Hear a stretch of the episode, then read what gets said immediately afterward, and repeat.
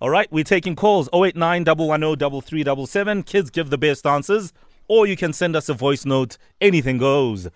All right, we've got Mbali on the line, who's 10, guys. Mbali, good morning.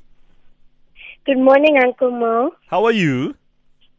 I'm fine, thanks, and how are you? Great. And how are the holidays so far?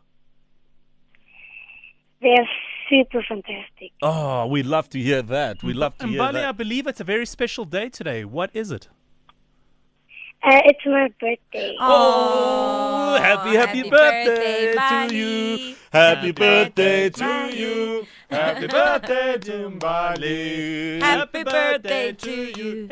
Hooray! Thank you. So, since it's your birthday, what do you think your life is going to look like in the future? Because you're going to have a lot more birthdays. Oh, I'm going to live the life like Mom Kize. oh, yeah, yeah, yes, yeah, yeah, yeah, yeah, yeah, yeah. Yes.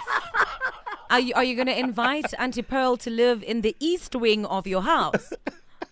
Yes, I'm going to invest in the country. I'm going to have a lot of businesses around the country, and I'm going to invite everyone. Wow. Oh, Mbali. I love people who dream big. eh, Yes, Mbali, yes. yes, Live your life yes. like Mom Kize. Straight up.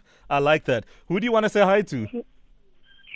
I want to say hi to my mom, my baby sister, my brother, and my niece, Amo, and Rhea, and everybody else who's listening. Oh, Mbali, have yourself a wonderful day, okay? Thank you for Okay. calling my angel. We love you. Happy birthday. Thank you, Auntie Pearl. Oh, man. What- what do She's you- inviting me to her mansion. I know. What do you think you're going to get for your birthday? Mbali? Oh, I think I'm going to get um, a speaker.